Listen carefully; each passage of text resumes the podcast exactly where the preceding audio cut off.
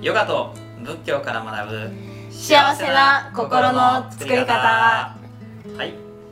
どうでしたか？最近はお元気でした？はい。元気でしたがもう養成講座の日々を 過ごさせていただいてました。岡本さんは？あ私もね あのつかなく毎日を はい過ごさせていただいております。私もまあ毎日ライブ配信をうん。ずっと続けてね、えーうん。今日まで来ております。はい。養成講座というのはヨガのインストラクターの養成講座ですね、い、やー何人ぐらい生徒さん見てこられたんですか？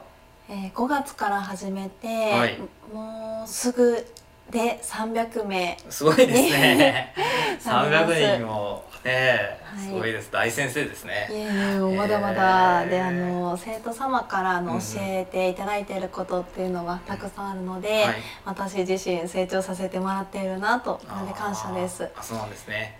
私もあの毎朝あのライブ配信をしているとたくさんの方がコメントをこうつけてくださるんですけれど、うんあのエリ先生もやっぱりこうお話しされると皆さんのフィードバックを見ながらっていう感じですか、はいフィードバックを見ィードバックそのコメントとかうん、あ感想とか。見ながらはいまあ一緒にそうですね。そのヨガの先生になりたい方もそうですし、ヨガをただ深めたいっていう方がこの資格を取りに来てくださるので、まあ、その中でまあ一緒にみんなで成長していくうん。うんっていうそのヨガの先生になれる方を送り出しているっていうそういうことをすごいですしてねいます。うん。300人の人がヨガの先生となってね 世の中にね。うん。またなんかねこのインパクトありそうですね、はい。うん。ね。ありがたいです。はい。であの、まあ、実は今日もさっきまでそのはい。授業をしていて、あでまあ、毎日あの卒業テストをね、あのさせてもらってはいるんですが、はなんか最近思うことがですね、うん、言葉って人の思考が詰まっているなと思います。ー確か あのーなんですかねコメントを聞いているとうーんやっぱりなんで受けられるのかなって人生をより良くしたいに、うん。人生を変えたいうん。何も考えずに生きてこな、ん、何も考えずに生きてきたわけじゃないですけどもっと良くするにはどうしたらいいのかなっていうことで行動アクションを取られて来てくださる方が多いんですね。はい。であのヨガって自分と向き合い続けていくっていう過程で今まで見たくなかった自分にたくさん出会うわけですよね、うん。深掘りワークがあるので。でそこで涙される方も多くいらっしゃいます。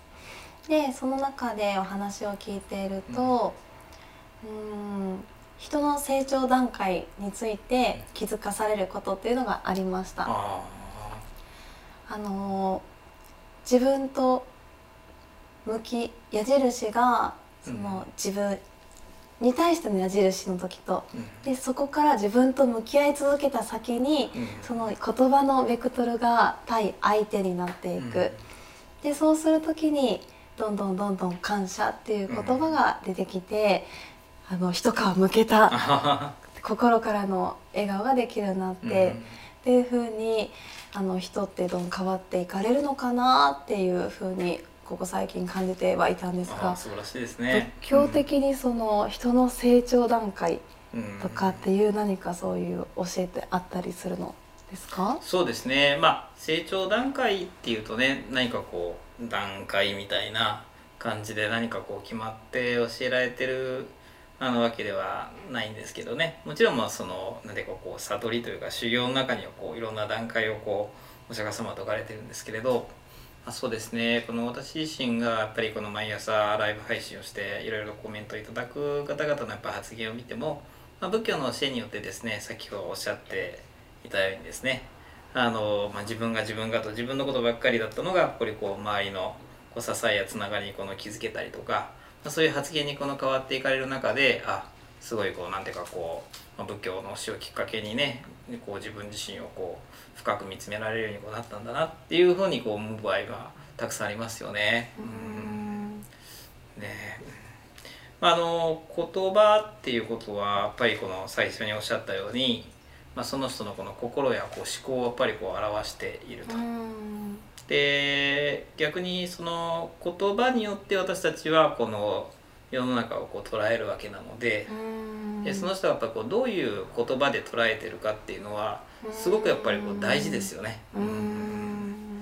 まあ、あの仏教の教えの中でも8つの正しい道八正道という教えがあるんですけれど、うん。でその中にですね正語といって正しい言葉、正しいその言葉遣いっていうことが教えられてますね。うん、正しい言葉遣い。そうそうそう。正しい言葉言語の語と書いてうん正語と言います。まあ、あの私たちはですねこのこの世界を二重に認識してるって言われますね。二重に。二段階式です。まずこの目で見たり耳で聞いたり、この直感的にこの感じて認識してる、うん。そしてそれをこの言葉で捉えて認識している。うん。だからあのあるねこの言語学者の方なんかはこの世界のことを言葉で分けられたこと分けられた世界だなんてねえ表現されてる方もあります。例えばそうですね。まあこの男性っていうと女性と男性を分けて認識してるじゃないですか。うん。私は男性ですって、えー言った時点で、えー女性ではありませんっていうことをこう言ってますよね。うん。帽子ですっていうと帽子と帽子じゃないものを分けてますよね。うんだからその言葉によって私たちは物事を切り分けて認識してるのでうん。その言葉の使い方がですねこの歪んでるとうん。間違ってこのね、えー歪んでこの分けてしまっていうことになっちゃうんですよね。ううん。んだからその言葉の使い方っていうのはすごい大事だなって思います。うんヨガでもそういう話をさせていただくことがあ、りまして、。え例えばーうん自分で体が硬いって思いながら動いていると脳からの電気信号も筋肉の方に走って硬い命令がいくからうん。やっぱりなかなか柔らかくなりづらかったりする、自分が柔らかいと思い込んでポーズを取った方が実は柔らかく動くっていうあのからくりもあったりするんですけどね。なのでそれも例えば私が表現する時に、うん。痛いとかうん。大変っていう言葉をヨガのポーズ中に言ってしまうと脳もそういうふうに生徒様が反応されてしまうからなるべくネガティブなワードは使わないって決めて言ってるんですけれどうんうんうん言葉の威力そうですね。うん。まあ、この間ねあのある子供さんからね、えーちょっとこうお話聞いてる中でああこういう言葉使いよくないなって思ったことあるんですけれど、うん。あのちょっと学校の成績あんまりこう良くない子だったんですよね。ううんん。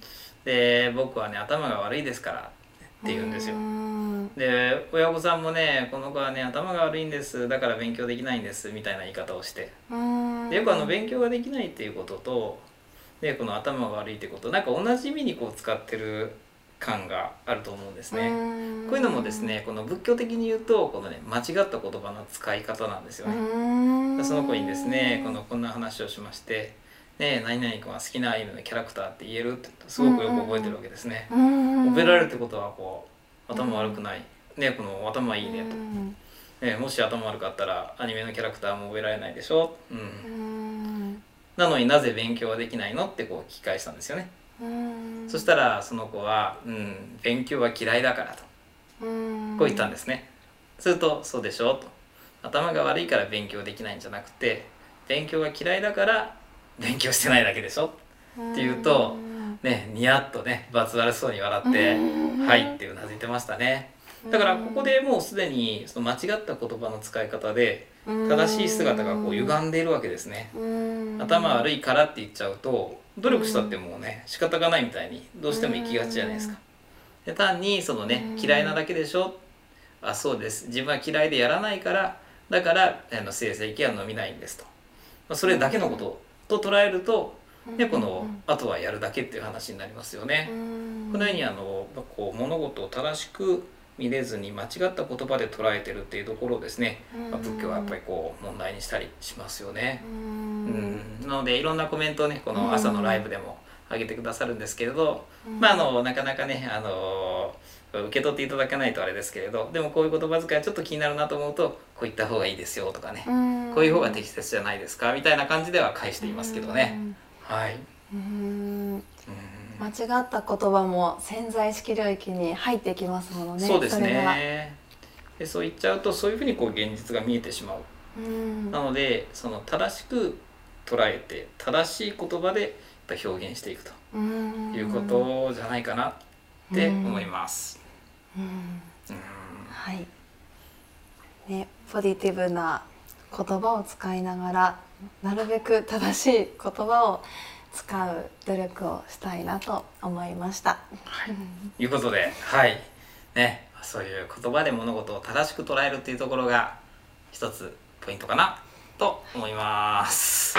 はいいうことではいでは、ではまた次回。そうですね。あまりちょっとこの間が悪くなってしまいましたけれど。はい。では、えーまた皆さん次回お会いしましょう。ありがとうございます。ありがとうございまはした。えっ、と、何でしたっけ？